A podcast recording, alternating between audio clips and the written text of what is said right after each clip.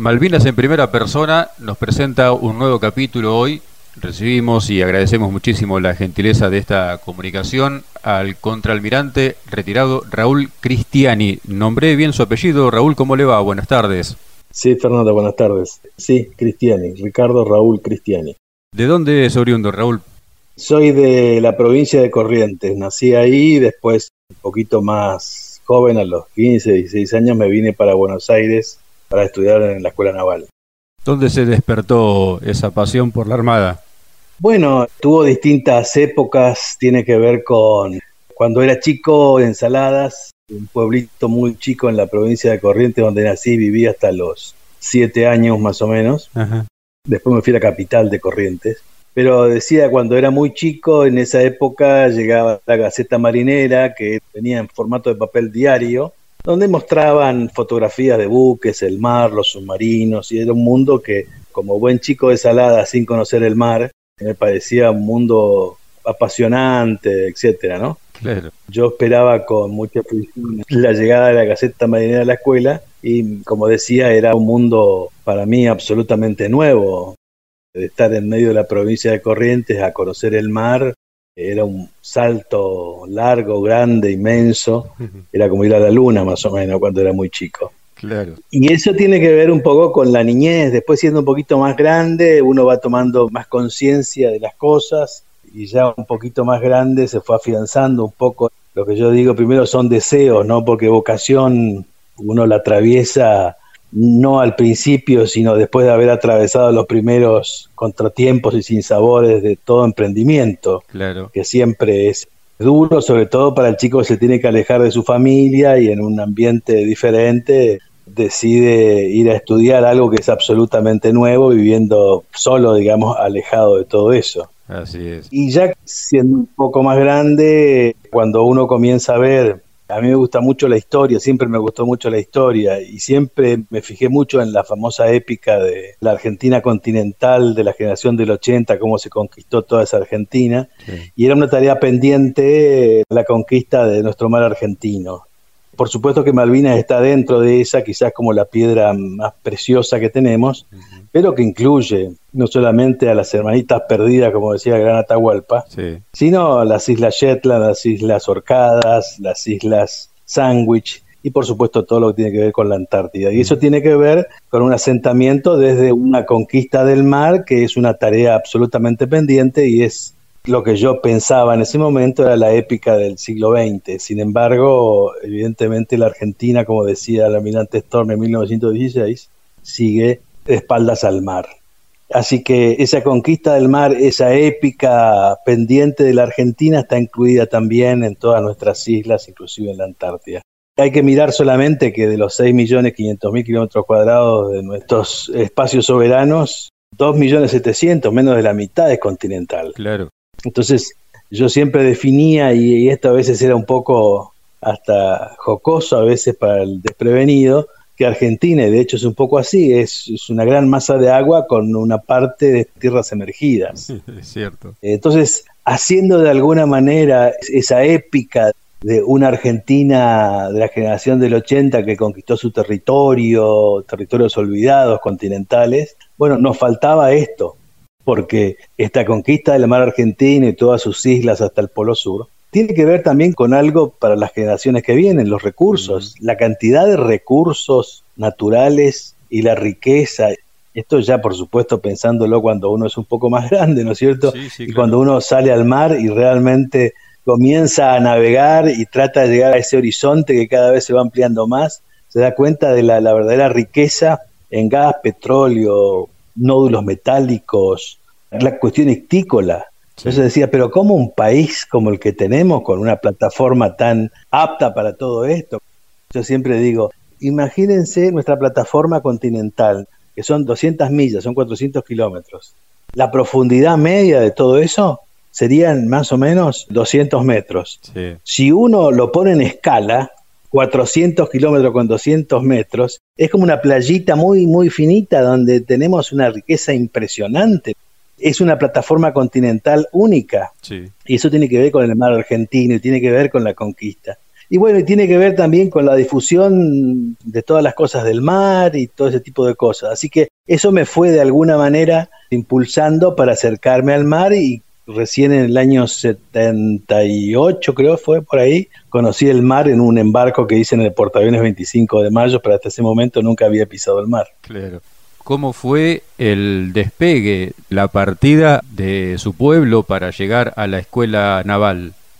Bueno, yo había terminado el secundario en el año 76 y me habían dado un pasaje, en esa época nos daban un pasaje para venir a rendir acá. Ajá en esa época, en la escuela naval, la selección era más o menos de 13, 14 a 1. Era muy rigurosa. Claro. Y me dieron un pasaje, me acuerdo, en el ferrocarril que llega hasta Chacarita. Me acuerdo que fueron 48 horas de viaje en esa época, pasando por la ciudad de Federación Antigua antes de, trasladarse. Me acuerdo que teníamos que pasar cuatro horas en balsa desde Zárate, Brazo Largo, el puente todavía estaba en construcción y llegué acá a Constitución un domingo a la noche, viendo con montones de chicos también de 16, 17, 18 años, todos de distintos lugares del país con quien teníamos que competir y buscar un lugar para ingresar a la escuela. Claro. Y solito pasé ahí esos primeros tiempos y los fines de semana, cuando salíamos libre de Franco, digamos, teníamos nuestras licencias, se llamaban así, pero era de un sábado a la tarde al domingo a la noche, íbamos ahí a un hotel que quedaba por la Avenida de Mayo con algunos chicos que también eran del interior. Claro. Iba una vez por año a casa y visitaba a mis familiares, pero ya era una vida absolutamente independiente, digamos, de todo. Eso fue en el año 77 por ahí y a fines del 81 llegamos de la Fragata Libertad, que es una materia de la Escuela Naval. La Fragata Libertad es práctica profesional 5, es la última materia, donde uno tiene que poner en práctica todo lo que aprendió. Nos recibimos ahí a fines de noviembre, diciembre del 81. Así que la historia que hoy nos ocupa, la campaña del Atlántico Sur, lo sorprende con el primer grado de oficial y en qué destino, Raúl. Sí, el primer destino, llegamos de la Fragata Libertad el 30 de octubre del 81 y hicimos unos cursos post viaje, que son cursos obligatorios de lucha contra incendios, control de averías, algunas cuestiones así, que tienen que ver para prepararnos con los cursos básicos para embarcar. Y me tocó el aviso Ara Francisco de Gurruchaga. Yo me presenté el 15 de diciembre de ese año del 81 Así que ahí nomás, a los dos o tres días que me presenté, pusieron de trozo candado, que se llamaba en esa época. Es decir, la mayoría se iba de licencia, de la, licencia normal de la dotación, y yo me quedaba de, guardia, digamos, ahí un mes más o menos. Sabiendo que al regreso de licencia teníamos que ir para Ushuaia, ya en el mes de febrero del 82, a hacer lo que se llamaba buque de estación, es decir, hacer el relevo de los buques auxiliares, digamos, que estaban en Ushuaia, que se tomaban su licencia. Bien. Así que prácticamente desembarqué de la fragata, me fui al aviso Gurruchaga y de ahí ya estaba en Ushuaia en febrero del 82, eh, navegando y haciendo las tareas propias de lo que son los buques de estación allá. Cuénteme un poco acerca del Gurruchaga, porque uno lo escucha nombrar como aviso Gurruchaga, y desde el desconocimiento, ¿por qué aviso? ¿Qué características tiene? Algo para saber acerca del buque que lo tuvo como protagonista. El aviso Ara Francisco de Gurruchaga es un buque auxiliar, es un buque de unos 80 metros de, largo, de eslora, y unos 9 metros de manga o de ancho, y unos 4 metros de calado de profundidad, digamos. Bien. Alberga unas 65 personas y su característica particular es que es un buque chico, auxiliar, que significa que tiene bajo su responsabilidad, por ejemplo, el remolque de mar, tiene bajo su responsabilidad todo lo que es aprovisionamiento, víveres, como sería el chiquito de los mandados para la flota, ¿no? Bien. Es un barco chico que puede entrar a puertos chicos, a lugares difíciles. Era un buque, es un buque todavía, si bien ya está radiado, era un buque mm, que fue votado en los años 40 por la nueva norteamericana y en esa época, en la Segunda Guerra Mundial, hacía remolques de mar de los grandes portaaviones norteamericanos en el Pacífico. Después de la guerra y en los años siguientes siguió prestando servicio para la Armada de Estados Unidos hasta que lo sacó de servicio a mediados de los 70. En el año 76, a través de un programa de intercambios, ese barco fue vendido, pero en realidad a un precio simbólico, a la Armada Argentina y entró en servicio allá por el año 76. Pero ya en el 82, cuando nosotros estábamos a bordo, ya tenía más de 40 años, un barco antiguo, viejo. Sí, sí, sí. Lo seguimos navegando y fui su comandante en el año 2000, inclusive, yendo en viaje a la Antártida, haciendo la patrulla antártica naval combinada con la Armada de Chile y estuvo hasta hace poco tiempo en servicio y ahora ya fue radiado, está en descanso y se le va a dar algún destino de museo o algo así, tengo entendido. Bien, un buque muy noble por lo que me cuenta. Sí, es un buque muy fuerte, insisto, la capacidad más importante era su capacidad de remolque. Claro. Estamos hablando de una dotación de cinco o seis oficiales y del orden de, en esa época teníamos unos 40 suboficiales, entre cabos y suboficiales, y unos 20 conscriptos más o menos. En total éramos 65 personas aproximadamente, que son buques chicos y normalmente la dotación de oficiales, el comandante es un capitán de corbeta, que es oficial jefe de unos 38 años, el segundo es un teniente de navío de unos 32, y después éramos, había un teniente de fragata, jefe de máquinas, un teniente de corbeta recién ascendido, jefe de operaciones, y habíamos tres guardiamarinas, que éramos dos compañeros, en el caso mío, y uno que era guardiamarina en el segundo año. Pero el caso nuestro fue una cosa casi sin solución de continuidad. Bajamos de la fragata Libertad, embarcamos ahí, estuvimos en Ushuaia y al poco tiempo ya estábamos en el conflicto. O sea, prácticamente en cuestión de dos o tres meses vivimos todo eso en un inicio de una carrera donde uno hace proyecciones quizás conscientes o inconscientes sobre cómo puede ser su carrera, pero nunca se imagina que iba a vivir este tipo de experiencias tan límites, ¿no? Sin lugar a dudas. En los momentos previos a lo que fue la operación Rosario en sí, lo que fue el comienzo de la actividad para la Armada y el resto de las fuerzas en el marco de la campaña del Atlántico, ¿a ustedes les había llegado alguna notificación? ¿Estaban al tanto de algo o tuvieron que ponerse en campaña a partir del desembarco argentino en Malvinas? Nosotros llegamos, como estoy diciendo, los primeros días de febrero hacer todas las tareas que hace un buque de estación.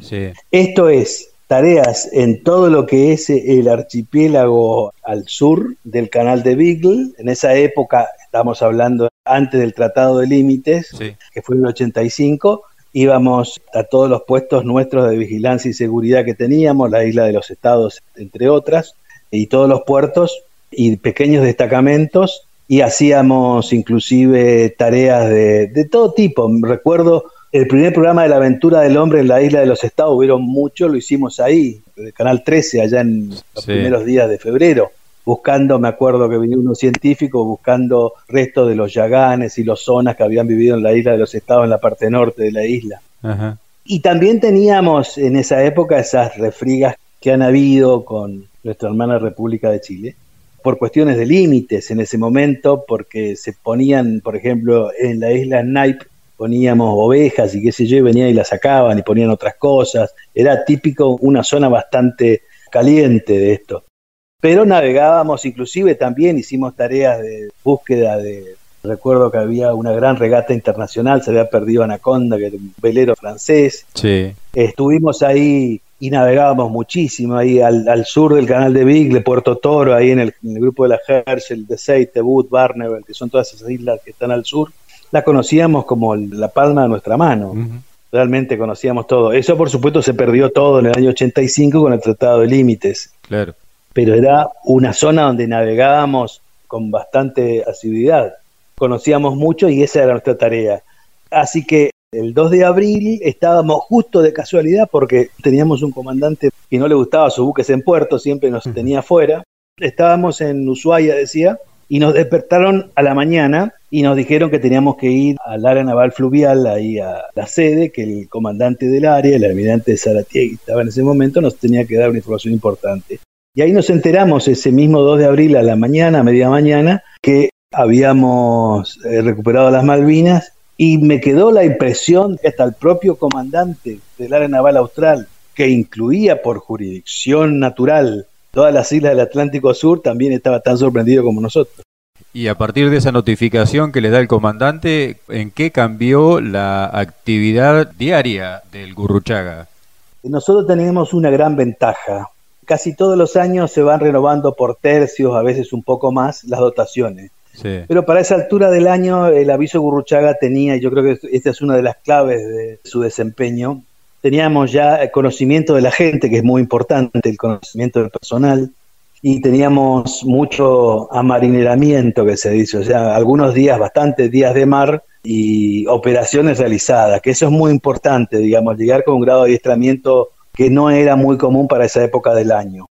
La directiva que nos dio el comandante del área, a nosotros, al aviso, que era el único buque que tenía así auxiliar, y después estaban las lanchas rápidas, la Intrepid y la Indomita, y después lanchas muy chiquitas. Eso es todo lo que había en el área naval. Nuestro buque lo que tenía era unas ametralladoras de 12,7 en los costados y un Breda Beaufort de 40 con alza MK14, todo mecánico, ¿no? Como se ven en las películas. Con esas manivelas se giraba la propia pieza de artillería, esa la teníamos en proa. Y nos dio la directiva de ir a la isla de los estados, Puerto Parry, un lugar donde teníamos ya desde el año 78 un asentamiento, y ahí había un gran chatón en el medio de la bahía muy profunda, tiene 90 metros de profundidad, había un chatón fondeado con anclas para que llevábamos pertrechos ahí. Y junto con las lanchas rápidas, la Intrepid y la Indómita, que sí tenían y tienen torpedos, cañones y equipos de guerra electrónica. Una de las tareas que se le dio a las lanchas rápidas justamente es eso, vigilar todo lo que es el paso sur, porque recuerdo, tengo recuerdo muy vago de un guardia marina, yo estoy hablando ahora un poco como un guardia marina, digamos, sí, sí, yo recordaba esa época, se decía que venían del Exeter por el Pacífico, el tema con Chile tampoco estaba muy asegurado, entonces todo lo que sea guerra electrónica, todo lo que sea el pasaje interoceánico, lo custodiaban ahí desde el punto de vista de la guerra electrónica, las lanchas, y nosotros llevábamos combustible, llevábamos munición a ese chatón. Es más, recuerdo bueno, entre las tareas que hicimos ahí, por ejemplo, a partir del 20 de abril, más o menos, cuando la flota ya había pasado a ascensión, la flota británica, nos pusimos a apagar todos los faros, que teníamos toda la señalización marítima, a mí me tocó apagar el faro de la isla Observatorio, me dejaban ahí y me pasaban a buscar a la tarde o al otro día. Y se vivía también, por supuesto, de cada vez que salían las lanchas, salían con mucho cuidado, con sus medidas de apoyo electrónico siempre prendidas. Recuerdo también para esa época había caído un helicóptero británico en territorio chileno, estaban los famosos grupos comando, bueno, e-, era una situación también de cierta incertidumbre en toda esa parte continental. Y, como digo, custodiando todo lo que es las espaldas nuestras de ahí, por un lado, y el paso interoceánico. Y nuestra tarea puntualmente del aviso Gurruchaga es justamente eso, nosotros en todo ese mes, cada 8 o 10 días, entrábamos de noche y salíamos de noche a Ushuaia. Entrábamos sin apagar motores, prácticamente cargábamos todo el aprovisionamiento y salíamos. Recuerdo una noche para fines de abril, veníamos navegando ahí de salida, bueno, hay que conocer todo el canal de Beagle, pero ahí está el frontón Gable y hay que hacer una caída de estribor y hay unas balizas Piedra Buena que están sobre la costa ahí del lado chileno. Y tenemos que caer a una milla del frontón, que eso se ve por radar la caída. Y llegamos a una milla y como que faltaba todavía que se enfilara la enfilación de estribor porque es un pasaje muy complejo que se llama Paso McKinley. Un paso muy complejo. Eh, estábamos a, a una milla, nueve cables, ocho cables, siete cables y no se alineaban. Y el comandante tiene que dar todo atrás evidentemente habían sido movidos las balizas del lado de enfrente para que se alinearan en un lugar donde estuvieran ahí unas piedras y podríamos varar. Así que teníamos que tener cuidado hasta de la navegación en el canal de Beagle. Qué bárbaro. Esas actividades allí con un mar que convengamos no es el más tranquilo de todos para navegar tampoco, ¿no? Dentro del canal, en general, toda parte del canal de Beagle no es tan bravo, pero sí a, la salida del canal, eh, Bahía Buen Suceso para abajo, ahí sí era complicado, bastante complicado, y mm, todo el cruce del estrecho del Emer era muy, muy complicado. Eso independientemente siempre es complicado. Sí, sí. Luego de esas operaciones de aprovisionamiento que realizaban desde Ushuaia, esto ocurrió hasta fines de abril, me decía, y en los primeros momentos de mayo fue cuando aconteció el suceso del crucero Ara General Belgrano, que los ocupa de manera importante a ustedes. Para ponernos en tiempo y lugar, el 2 de mayo fue el torpedamiento, fue un domingo. Entre el martes y miércoles anterior estaba justamente el crucero con sus dos destructores escolta fondeado ahí al sur de la isla de los estados en Bahía Franklin. Es una bahía amplia, abierta, Recuerdo que me toca a mí, junto con el cabo Cachi, maquinista, ir en un gomón hasta el costado del crucero a llevar unas cosas para el buque que me mandó el comandante, una documentación. Un jefe de máquina me había dado una botella de agua, porque nosotros tomábamos agua de un chorrillo que había y aparentemente se habían contaminado los tanques, un chorrillo de la misma isla. Sí, sí. Y no me acuerdo qué otra cosa más. Bueno, y recuerdo yo me estaba meciendo así con, ese botecito en, una bahía tranquila, pero al lado de esa enorme pared vertical de hierro era un puntito. Y recuerdo haber visto por última vez a algunos de mis compañeros también ahí, sin saberlo, por supuesto. Claro. Y estuvimos ahí, entregué los papeles, entregué, porque ellos tenían bioquímicos que podían, con el tema del agua, la contaminación, ese tipo de cosas. Y recuerdo que había un compañero contador, Hendrix, que estaba ahí, me acuerdo que yo era jefe de servicios y pañoles y jefe de la división Sierra. ¿Eso qué significa? Todos los servicios del buque, la comida, el, SAT, todo lo que es servicios, abastecimiento, digamos. Y se nos había acabado hace un tiempo la harina, no teníamos pan. Y me acuerdo que le, digo a este compañero mío, Hendrix, eh, del crucero, tenés un poco de pan, que yo sí, pero mira que son hace dos o tres días, para un manjar para nosotros. Cuando se vaya el segundo, de ahí, pasame. Cuando quedó solo ahí me pasó una sábana media viejita, este, pero como 20, 30 kilos de pan. Cuento esto porque esos panes yo los cortaba en rodajita, el, cocinero obviamente, el mayordomo, qué sé yo, y lo comíamos así en, dos o tres tajaditas de noche como si fuera un manjar preferido. Tanto es así que eso fue el miércoles, que el lunes los primeros rescatados, que después voy a contar eso, se comieron también ese mismo pan que nos habían dado. así que esa misma situación fue la última vez que lo vimos el crucero, el crucero ahí el jueves zarpó y ya no lo vimos más. Nosotros mientras tanto estábamos ahí junto con las lanchas rápidas y ese domingo a la tarde estábamos navegando al sur de la isla de los estados apoyando el trabajo que hacían las lanchas rápidas de monitoreo de toda la parte sur. Bien. Yo esto lo quiero contar como si fuera un guardiamarina, digamos. Sí, Con la misma expresión y sorpresa y lo que fuera, con un guardiamarina, para que sea lo más legítimamente posible. Sí, sí. Yo estaba en popa con mi gente, que era la división Sierra, como digo, que eran todos los de cocina, mayordomo, servicios. Y en popa está el remolque, y era parte de mi responsabilidad. Yo era jefe de la estación de remolque y la estación de popa, puntualmente. Otro guardia marina era la estación de centro y el otro era la estación de proa. En un momento determinado me llama el segundo comandante, Teniente Pérez, y me dice, aliste el, remolque porque nos dijeron que tenemos que ir a apoyar al crucero y nada más. Bueno, listo, por supuesto. Rápidamente ahí el aviso de Burruchaga puso sus cuatro motores y lo que recuerdo yo era porque me dijeron, estamos más o menos a unas 7, 8 horas, me dijo. Eso para el aviso Gurruchaga, que es navegar 8, 9, 10 nudos, ya había un estado de mar que comenzaba a levantar mucha ola, era más o menos 70, 80 millas al este de la isla de los estados. Esa era mi situación geográfica de ese momento, así que teníamos 7 horas. Por supuesto que un par de horas después, una vez que sacamos todos los toldos con los electricistas, hicimos todos los chequeos de remolque, teníamos el remolque, que es un aparato impresionantemente grande, unos cables, esos se remolcan portaaviones en el mar. sí, sí, son, sí, son maniobras muy grandes. Una vez que estaba todo listo, voy a darle parte a mi segundo comandante de que ya estaba lista la maniobra, diciendo que estaba cumplida la tarea y que esperaba su orden. Cuando estoy subiendo para el puente de comando, paso debajo del puente estaba la radio. Paso por el cuarto de comunicaciones y veo que están ahí varios de los comunicantes haciendo escucha en 2182, 121.5, que es frecuencia de emergencias escuchando algunas cosas. Entonces me paro y voy a ver qué es lo que pasaba, pues hasta ese momento era ir a dar apoyo al crucero, que era dar un apoyo, supuse yo en mi cabeza que estaba sin máquinas, que tuvo algún problema, de, que había que remolcar la Ushuaia, qué sé yo. Aparte en Guaramanía tampoco se le explica mucho. Claro, sí. Se le dice haga tal cosa y está. Tal cual. Y tampoco creo que en, en mi buque tendrían tanta información. Mm. Insisto, de todos los buques que estaban ahí, inclusive era el más jovencito, el más moderno, era mi comandante.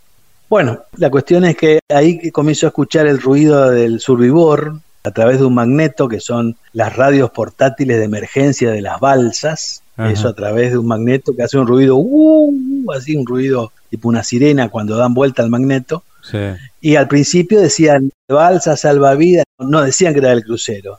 A la hora, hora y media, ya decían que era del crucero y ahí nos dimos cuenta que obviamente, por lo menos nosotros en el nivel que yo me manejaba, que el crucero se había hundido. Para nosotros era una sorpresa. Claro. Así que navegamos toda esa noche con rumbo este, la noche del domingo 2, y en la madrugada más o menos llegamos a ese punto que nos habían dado la posición estimada y no, no había nada. Pero teníamos viento y mar que iba hacia el sudeste, así que el comandante comenzó a calcular la deriva de las balsas y todo eso hacia el sudeste. Y la realidad es que navegamos toda esa noche despacito, buscando en toda esa zona, yéndonos hacia el sudeste. Y a las 14 horas del lunes encontramos el primer grupo de balsa que nos había dado un avión de la Armada, Sí. un Neptune, Sí. nos había dado que a 3, 4 horas adelante teníamos el primer grupo de balsas. Y eso era 162 millas al sudeste más o menos de la isla de los estados. Acá hay que hacer varias consideraciones antes de entrar por ahí. Algunos detalles, pues sería larguísimo contar todas, pero primero, para esa época del año y en esa latitud, hay un poco de luz a partir de las 9 de la mañana hasta las 3 y media, 4 de la tarde. Sí. Pero como en esa época encima estaba encapotado, había prácticamente había penumbra entre las 9 y las 4. Después era todo de noche. Un cielo muy gris, encapotado, y se estaba levantando lo que llamábamos una galerna. Se venían vientos muy fuertes. Ajá.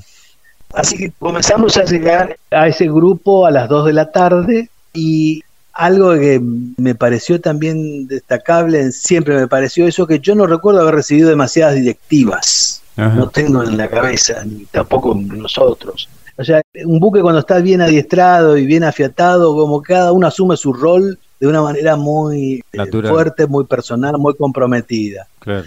Entonces yo estaba en la estación de rescate, que es la parte más baja del buque, que hay más o menos tres metros desde la borda hasta la superficie del agua. Habíamos puesto una red de rescate, que es una red con cabos muy gruesos, Sí. que llegaban hasta el agua.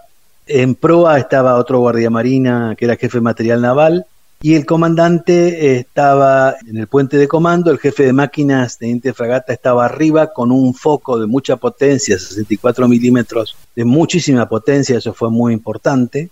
Es como un foco que ilumina en el medio de la noche con mucha intensidad. Sí. Y el jefe de comunicaciones estaba con la parte de comunicaciones, la radio del comandante, y el segundo que era el líbero que andaba dando vuelta.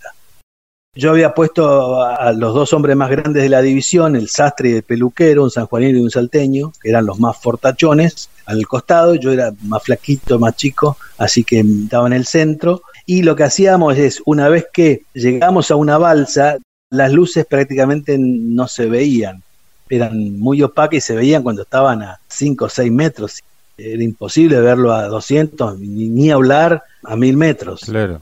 En el radar se veían mil puntitos, Sí, sí, sí. no las balsas, por los puntitos del oleaje. Había mucho oleaje, entonces todo era puntito, era imposible ver en el radar una balsa, porque eran todos oleajes. Y cualquier oleaje, por más chico que sea, va tapando a una balsa. Claro. Muchas veces nos decían que pasábamos a 20 metros, 30 metros del buque y si no lo enfocamos, no lo vimos, pasábamos, por más que griten, nos escucha con el sonido del viento y el estado de mar. Claro. Entonces había que ser muy preciso. Y hay que tener en cuenta otra cosa también. El buque ese, un buque viejo, vetusto, antiguo, de una sola hélice, es como que el comandante en medio del mar tenga que amarrar a un muelle que era la espalda de los que estaban dentro de esa balsa, una balsa que se iba con el oleaje, Claro. tratando de no llevarla por encima ni golpearla. Tiraban una guía de voleo, que sería una cuerda, digamos, de ahí le iban llevando por la banda de babor hasta la parte más baja, y por el oleaje, cuando la balsa estaba arriba, pegaban un salto y se agarraban de la red de rescate. Sí. Y le pedíamos que no hicieran fuerza, porque más de uno tiene en la cabeza, tiene la idea de que tiene la fuerza, pero se va abajo y era más problemático cada vez que alguien se caía. Claro. En el medio de la noche, con un temporal, con tanta gente en el agua. Y entonces iban subiendo de a uno, nosotros con estos dos osos que tenían el peluquero y el sastre, subíamos la red hasta poder agarrarlo. Y tenía aparte dos nadadores de rescate que eran de la dotación complementaria, no eran del buque, que realmente fueron unos héroes increíbles estos muchachos. Así comenzamos a las 2 de la tarde. Esta operación de tener 770 eh, hombres en el agua, yo creo que no existe en la historia marítima mundial una operación de tal gran envergadura para aguas de tan altas latitudes. Hubieron algunos casos parecidos en la Segunda Guerra en el Pacífico, pero eran otros climas, digamos, y habían otros peligros como los tiburones, digamos. Claro. Pero en aguas tan australes y en un conflicto armado estoy hablando, por supuesto, no se registran, sabiendo que el submarino estaba por ahí. Recuerdo algunos decían, no siga por otro torpedo acá y yo me quedo en el agua, decía. Claro. Yo tenía un enfermero, cabo primero Armani, yo era el jefe de sanidad también. Teníamos un guardia marina que iba para Parry y justo se quedó a bordo, pero realmente yo no tuve mucho contacto con él a lo largo de todas estas horas muy frenéticas. Nosotros ahí pasamos, estoy hablando de 40, 50 horas, a veces están mareados, uno también se marea, mareados, vomitando, haciendo fuerza. Pasaban las horas sin darnos cuenta, porque realmente no sabía si era de día, de noche. Y así era una tarea de ir a los distintos grupos buscando balsa por balsa y sacando a cada uno.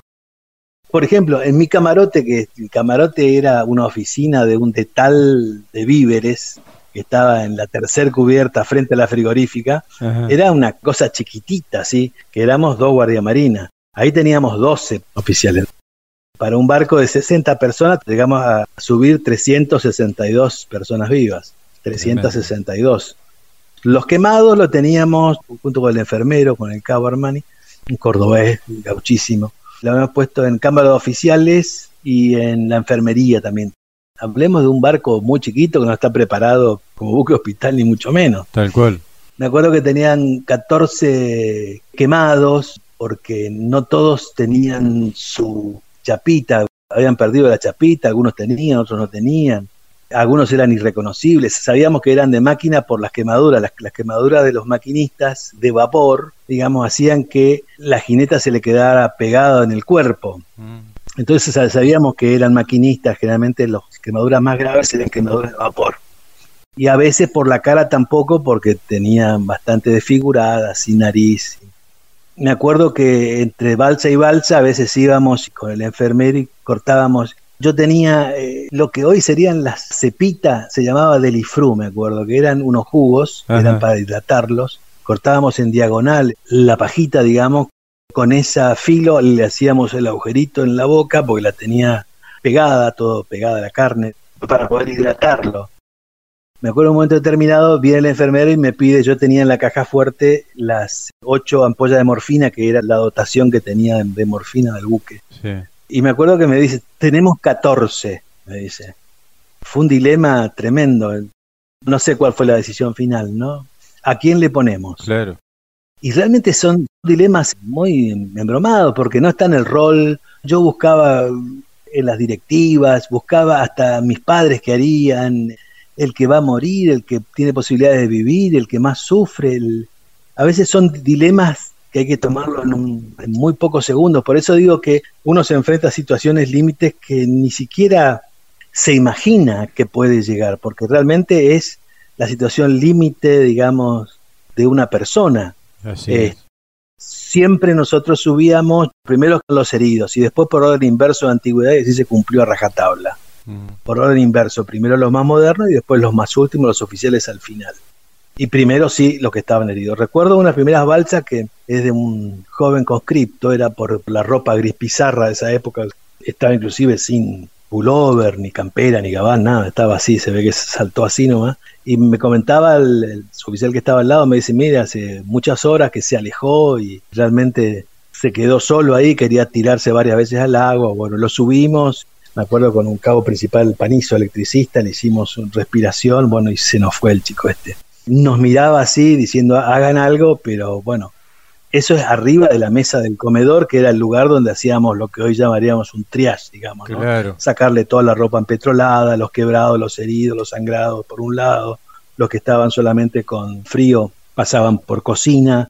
Recuerdo el primer día fueron, como era jefe de abastecimiento, lo, tengo claro, 750 patis, me acuerdo que eran, 400 litros de chocolate, bifes, abrimos todos los pañoles, la ropa civil, Llegó un momento que dábamos toda ropa civil, digamos, la que teníamos nosotros a bordo para cambiarse.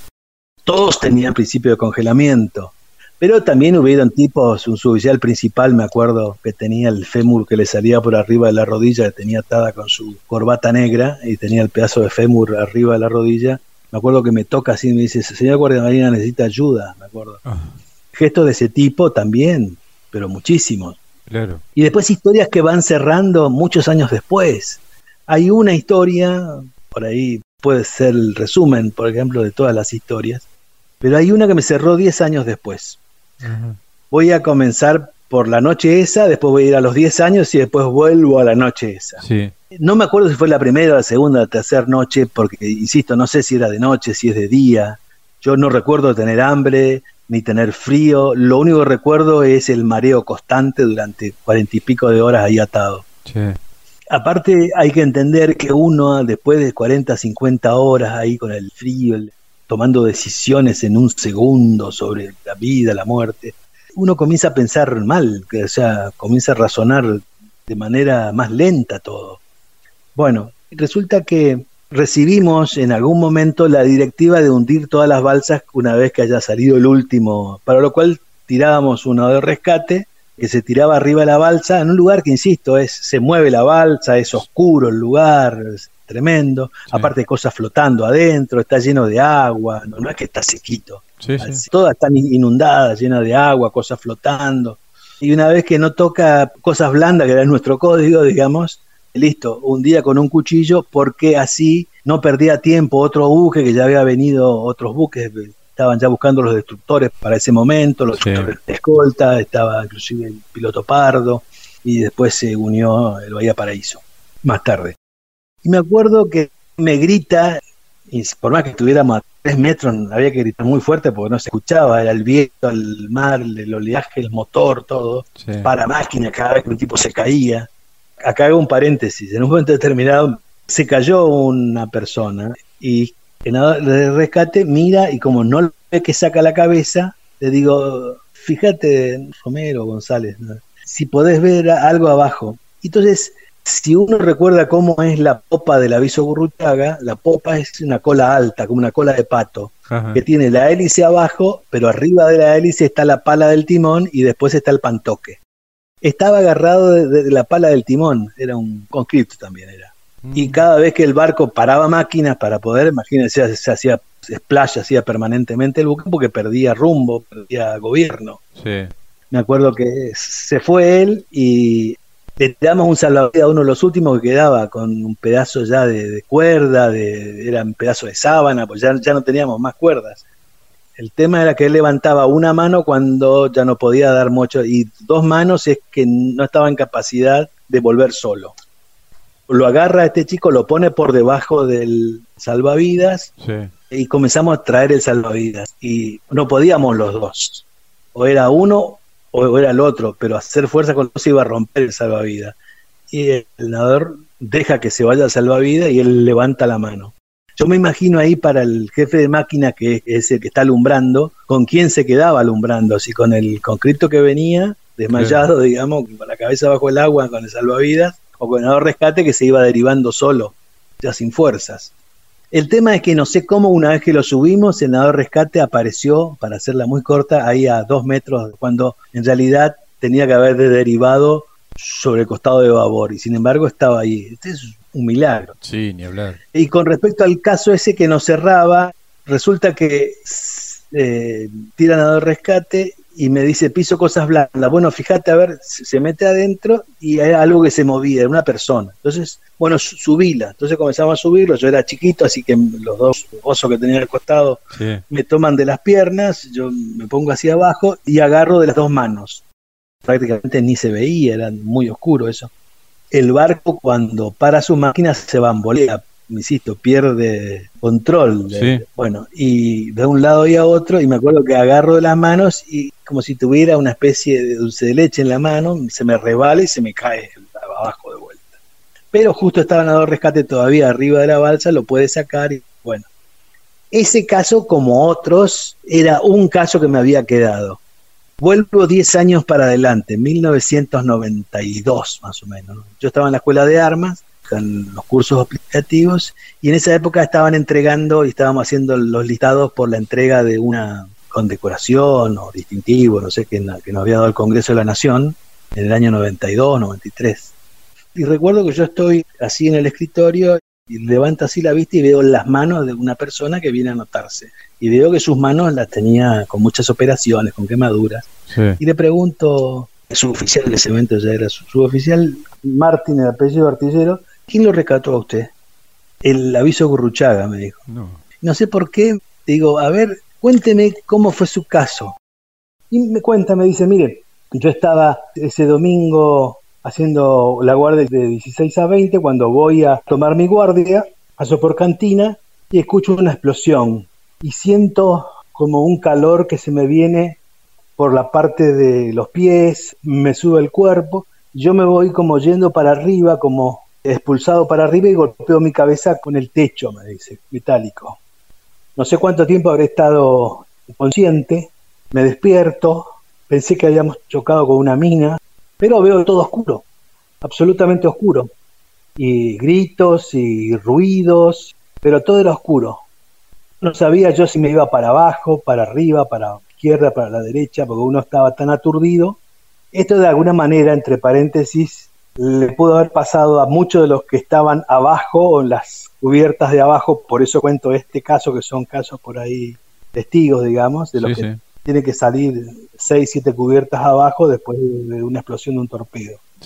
Bueno, entonces me dice, estaba totalmente confundido, respiro así y un humo negro caliente que me quema los pulmones, no podía respirar, menos mal que tenía una toallita que, que, de bufanda, y veo así en el fondo como una ventanita con luz natural. Me dice, bueno, voy a tratar de ir para ahí, pero él no sabía si estaba yendo para abajo, para arriba, para la izquierda, para la derecha, como que pierde la situación espacial.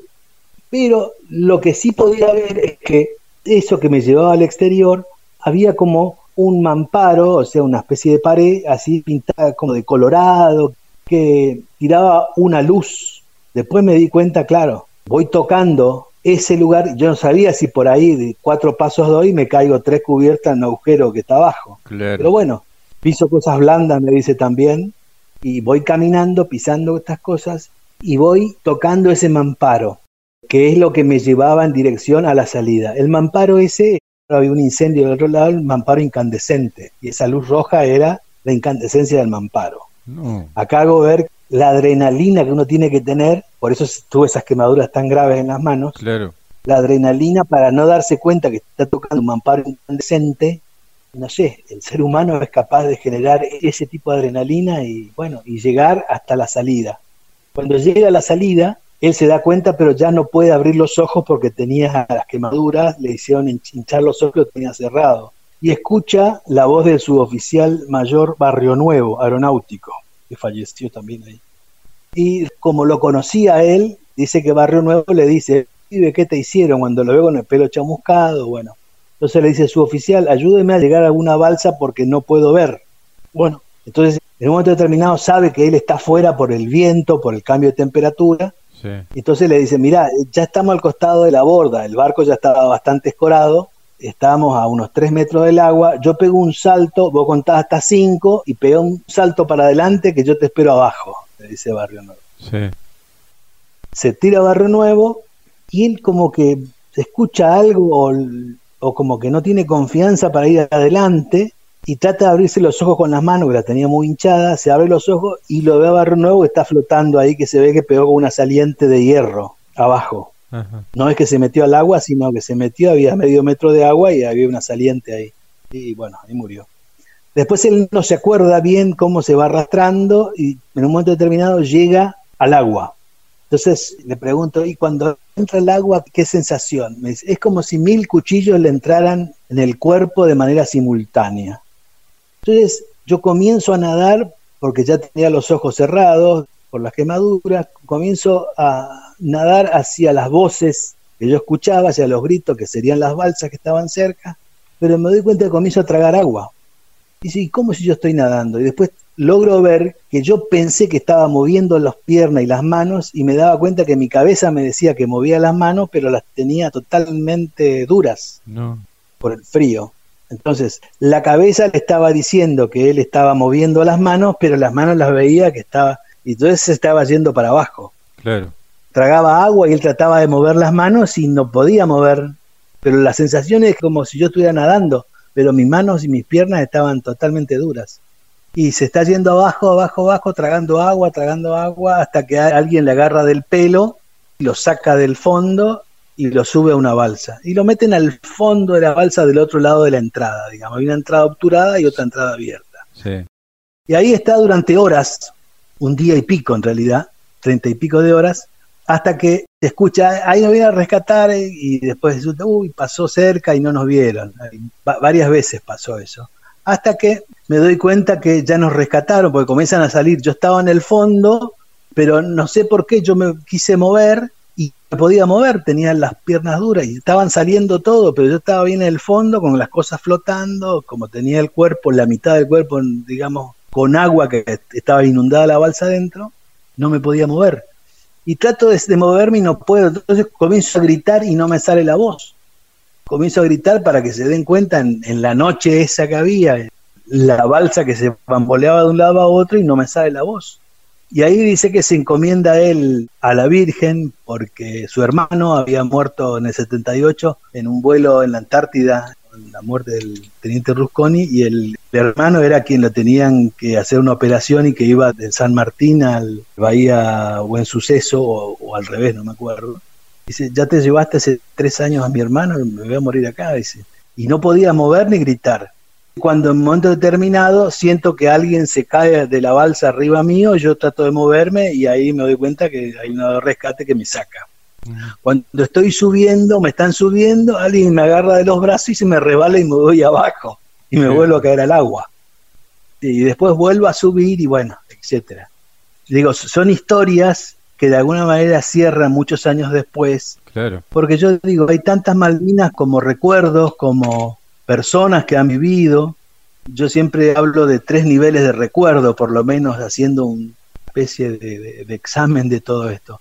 Un recuerdo que es el recuerdo que me parece que es el más verdadero, que tiene que ver con los recuerdos que uno siempre lo ha recordado de, de igual manera. Yo siempre digo que en esas circunstancias pasan tantas cosas simultáneamente que alguien que está a dos metros o tres metros vive por ahí otras cosas que el otro no lo vio o no sintió. Sin duda. Entonces, hay un recuerdo que es el recuerdo que uno sabe que es lo más parecido a lo legítimo o a lo que ocurrió porque siempre lo recordó así.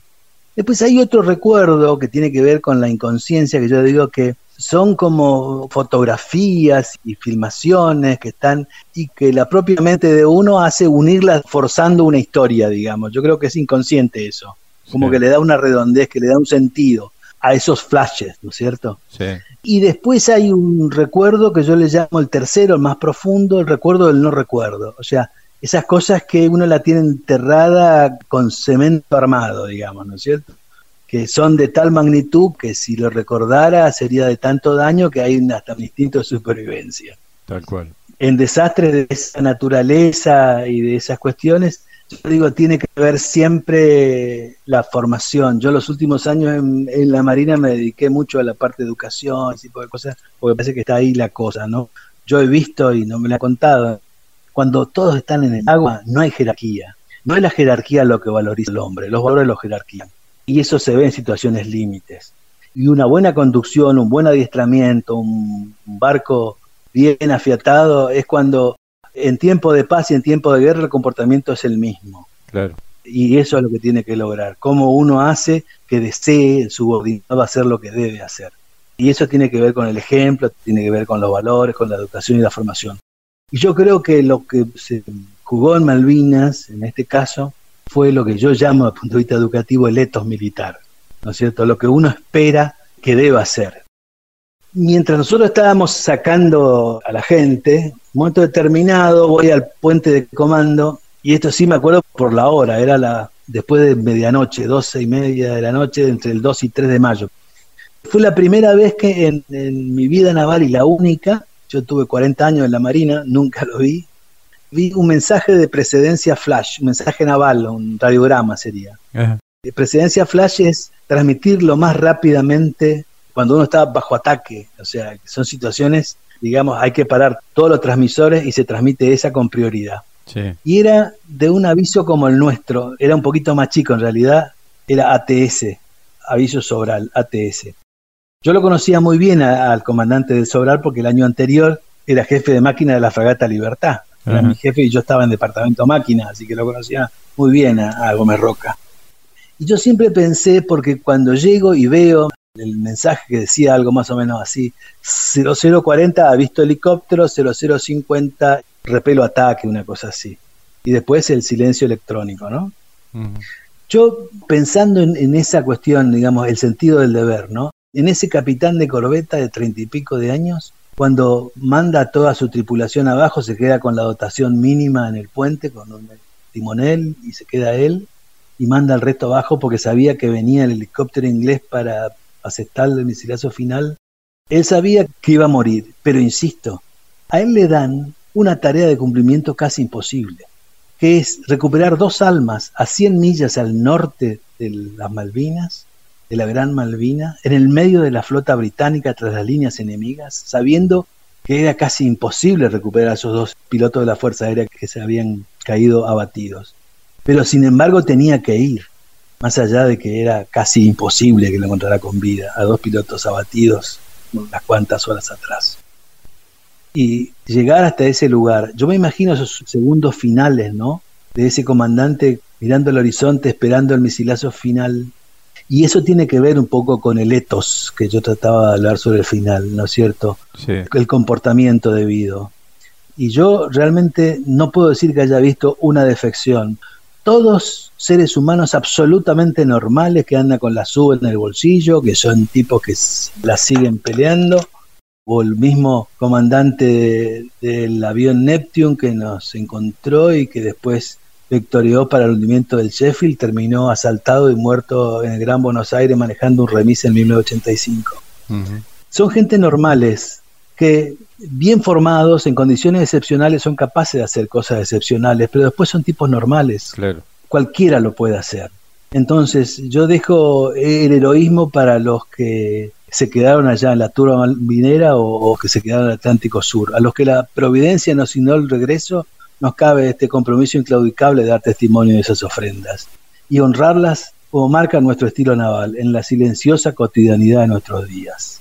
Yo creo que es un poco esa es la razón de poder comentar algo, algunas pinceladas de esa gesta que, insisto, es más allá de Malvinas, es una invitación a la épica de la conquista de otros territorios, como el mar argentino.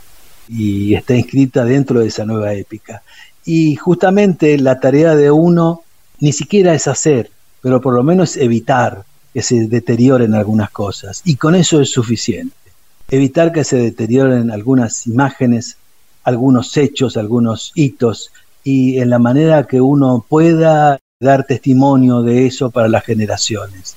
Argentina vivió siempre de espaldas al mar. Y yo creo que Malvinas va a ser una invitación permanente para la épica de esa nueva conquista del desierto, del desierto de aguas azules, digamos, de una Antártida, de, lugares recónditos como Orcadas, que hace ciento y pico de años estamos de forma permanentes. Y estas hermanitas perdidas, como decía Tahualpa, que comentaba hoy, creo que es de alguna manera esa fuerza que nos da para seguir haciendo conciencia. Claro. Lo que nos tocó hacer lo podía haber hecho cualquiera, y lo, digo sin falsa modestia, ¿eh? absolutamente sin falsa modestia. Uno tiene miedo, uno se hace pis, se hace caca, sin embargo, trata de mantener por lo menos firme el timbre de la voz para seguir dando las directivas que tiene que dar. Pero como cualquiera, como cualquiera. Es decir, el cumplimiento del deber. Yo creo que un ejemplo como el de Gómez Roca, que le mandan a hacer una misión de cumplimiento casi imposible, fíjese que la misión era más allá del rescate. que saber que esas dos almas que estarían en el cielo están mirando hacia abajo y pueden decir, sabía que iban a venir por nosotros. Pero no solamente por esos dos pilotos, por nosotros mismos, por nuestra dignidad, por saber que nadie abandona a nadie en el mar, saber que vamos a estar allí. Y eso tiene que ver con el cumplimiento del deber. Ahora que se habla tanto de derechos y ampliación de derechos y poco se habla del deber, creo que Gómez Roca es una imagen muy nítida de eso. Raúl, para que no quede como un número así nomás a la pasada, ¿cuántas horas estuvo el aviso Gurruchaga participando del rescate de las balsas y cuántas personas, cuántos náufragos rescataron? La operación comenzó el domingo a las 7 de la tarde hasta el miércoles alrededor del mediodía, que llegamos a Ushuaia. Tres días, ¿sabes? Lunes, martes, miércoles. Sacamos 19 balsas con 362 hombres de los 770 que se salvaron. Y esa cantidad de sobrevivientes en un buque que tenía una dotación fija de 65 tripulantes y con espacios que no estaban habituados tampoco para esa cantidad de gente. No, no, no. Estamos hablando que todos estaban en el piso. Los quemados estaban, como dije, en enfermería y en, la Cámara de Oficiales. Eran 14 más o menos los más graves. Los que estaban quebrados o con petróleo, qué sé yo, estaban en el comedor pero todos en el piso y después estaban en las camas de los que estaban abajo. Había gente que estaba en generadores, que estaba en sala de máquinas, porque ¿cómo metemos 400 y pico de personas en un barco así tan chico? Claro.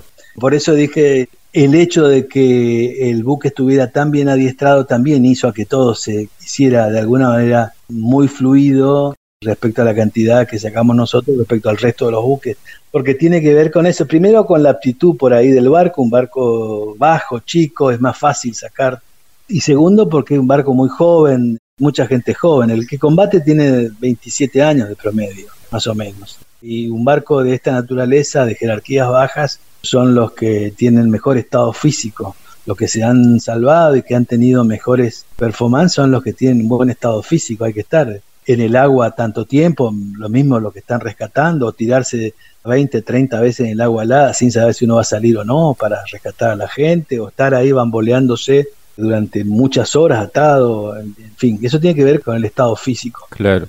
Por un lado el estado físico, por otro lado es la buena conducción, digamos, en el sentido de sentirse que uno está haciendo las cosas en función de unos valores y que uno no está pensando en la bandera ni eso, por lo menos no fue mi caso. Uno piensa en los compañeros, piensa en los compañeros que vio, a ver si los vuelve a encontrar, en los subordinados que uno conoce, en los superiores que conoce, en la gente, digamos. Sí, sí. Este sentido, muy humano eso. Y lo otro es que es muy difícil adiestrar en condiciones límites. No se puede recrear esto para ver cómo va a reaccionar. Claro. Lo que sí sabemos, lo que sí sabemos es que el etos, insisto, es el comportamiento general de todos en Malvinas, que no estábamos tan alejados de lo que estábamos haciendo. Insisto, con más tecnología, más medios, más recursos, lo que sea, eso es aparte. Eso aumenta todo. Pero uno puede tener todo eso, pero digamos, ser un mercenario. Lo que está probado es que la manera que nosotros estábamos adiestrándonos y formándonos con todas las limitaciones de medios, medios de la Segunda Guerra Mundial, etcétera, etcétera. Pero la formación, por eso es tan importante una formación básica, no tanto los contenidos, sino la manera que se transita. La andragogía sería la pedagogía más conocida, ¿no es cierto? O sea, que uno adopte el comportamiento lo más cercano posible. Ahora, después, en la condición límite, a nadie le va a garantizar cómo uno va a mm, desempeñarse. Pero lo que yo he visto y en muchas condiciones límites, y conté algunas solamente algunas pocas, pero en general en todas esas cuestiones tiene que ver con la formación. Y la preocupación que me quedó, y ahora que uno es un poco más grande me sigue quedando, es en aquellos que no tuvieron esa formación y tampoco la fuerza los cobijó, que son los del servicio militar. Eso fue siempre una preocupación mía, una gran preocupación. Yo creo que ahora, 40 años de Malvinas, ese es el valor de siempre que he podido en los ambientes que he frecuentado y que he participado, siempre lo dije, hay que ir a buscar. Una cosa son los centros de veteranos, estos que están acá en el Gran Buenos Aires y que se reúnen y van al sur, al norte, lo que sea. Pero hay mucha gente que vive en el interior del Chaco Profundo, Formosa, donde sea, que no ha tenido la contención de la fuerza a través de los años, porque insisto, esto no es gratuito, deja huellas, deja huellas y huellas que uno puede tener herramientas de alguna manera, sobre todo el, que está dentro de una institución, pero por una vez en la vida que el Estado Nacional vaya al pueblito más chiquito, allá el, que esté el agricultor, y vaya con un médico, con alguien a preguntarle qué necesita, después de 40 años que el Estado vaya y pregunte qué necesita.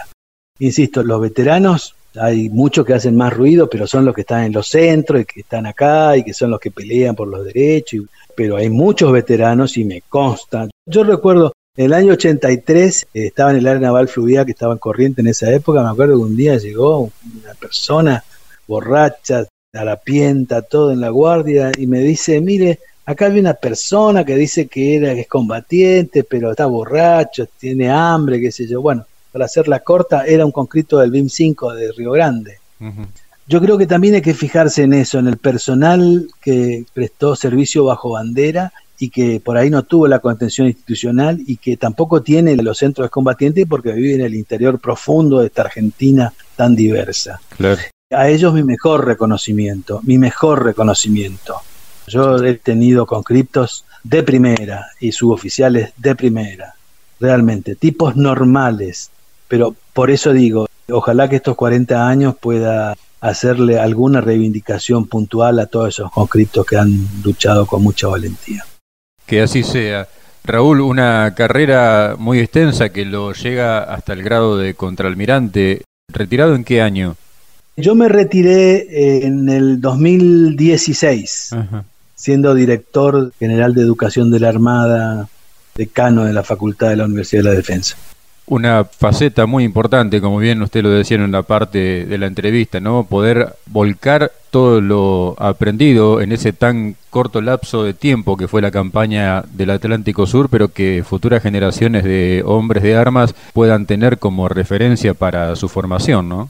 Sí, mire, por mi misma carrera, yo he sido comandante de buques, del Hércules, he sido comandante del aviso Gurruchaga, en Antártida, he sido comandante naval anfibio y logístico a cargo de los infantes de Marina y de la Fuerza Anfibia de la Argentina. Estoy hablando que he manejado operaciones de 3.000, 4.000 personas. Sí, sí. Y he tenido la responsabilidad por los riesgos que tiene una operación con tanta gente y todo eso. Pero realmente digo que nunca la nación me puso en mayor riesgo en el sentido de responsabilidad que cuando fui guardia marina. Todas las experiencias que no fueron fáciles de ninguna manera en 40 años de carrera, nunca fueron tan complejas y tan difíciles como la que me puso allá siendo un guardia marina. Así que después de eso, todas las cosas uno la ve con un sentido diferente, con un desafío diferente, donde, como le decía, no hay respuestas unívocas, hay dilemas que son profundísimos de la guerra. Yo recuerdo que estábamos llegando a Ushuaia y me llama Armani, el primero me dice, señor quiere hablar con usted porque yo durante la noche iba, hablaba con... Estábamos en Frontón Gable a una hora más o menos de llegar y me dice, sí, mire señor, quería mostrarle a mi hija y a mi esposa, qué linda está mi nena, que se puso su moño blanco y mi señora está muy linda, me están esperando en el puerto.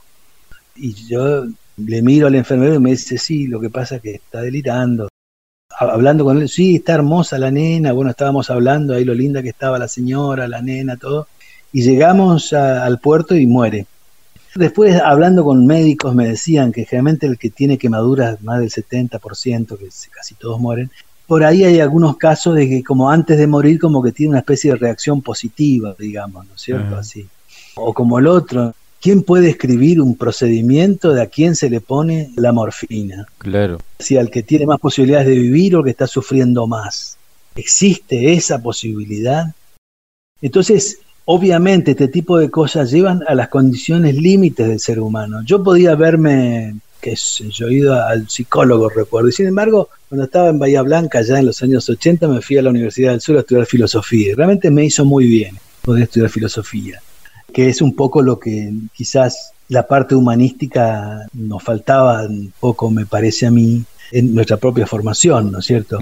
Porque, insisto, uno se prepara para que no pase nada durante toda la vida. Pero, ¿qué pasa de cuando uno inicia todo, le pasa todo al inicio? Claro. ¿Qué queda para después? Claro. Mucha gente que se fueron. ¿Qué desafíos quedan después? Claro. Entonces, el sostener la vocación, que insisto, la vocación viene después de haber intentado ir varias veces de baja, ¿eh? y después volver, eso significa reafirmar.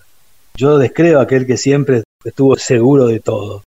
Yo tuve muchos compañeros que se fueron por mil razones. Insisto, esto no es gratuito, hay marcas que quedan en el alma. Hay cosas que están en, en esa tercer memoria, digamos, como si fuera Chernobyl con cemento, que son incontables, que forman parte de los dilemas de la condición humana, que son feroces, que uno no tiene ni idea.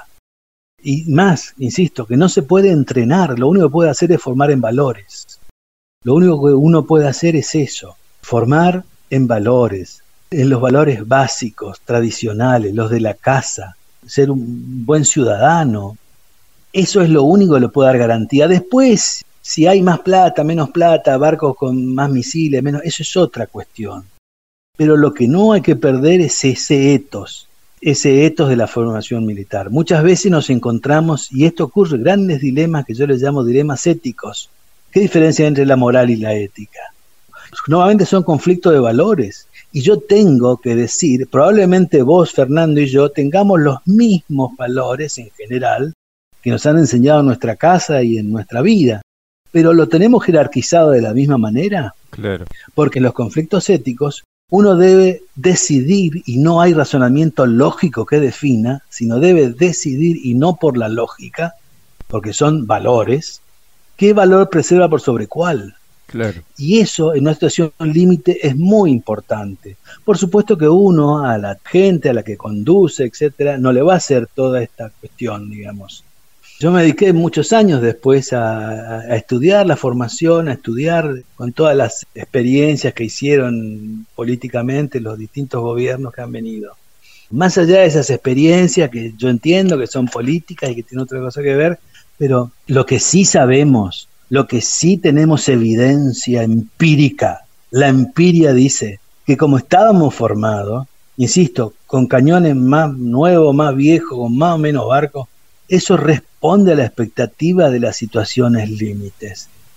Porque uno conscientemente va al peligro, pero tiene que haber un valor superior a eso que haga que uno se enfrente. ¿Qué valor movilizaba a Sergio Gómez Roca esos segundos anteriores en esa noche solo en el puente de comando esperando que recibiera un misilazo?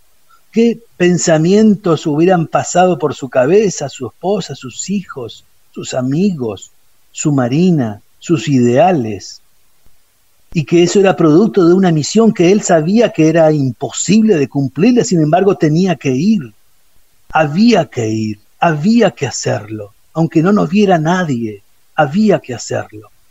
Eso es el sentido del deber. Y esa es una formación que no dura 3, 4 años, dura 40 años. Sin lugar a dudas. Contraalmirante retirado Raúl Cristiani en tiempos de Malvinas, en tiempo de la campaña del Atlántico Sur, Guardia Marina, recién recibido como destino el aviso Ara Francisco de Gurruchaga. Gracias por estos minutos, por esta historia que nos ha contado, por estas historias que nos ha contado y por su extenso aporte a la patria. Muchas gracias Fernando, muchas gracias a vos y a tu gente.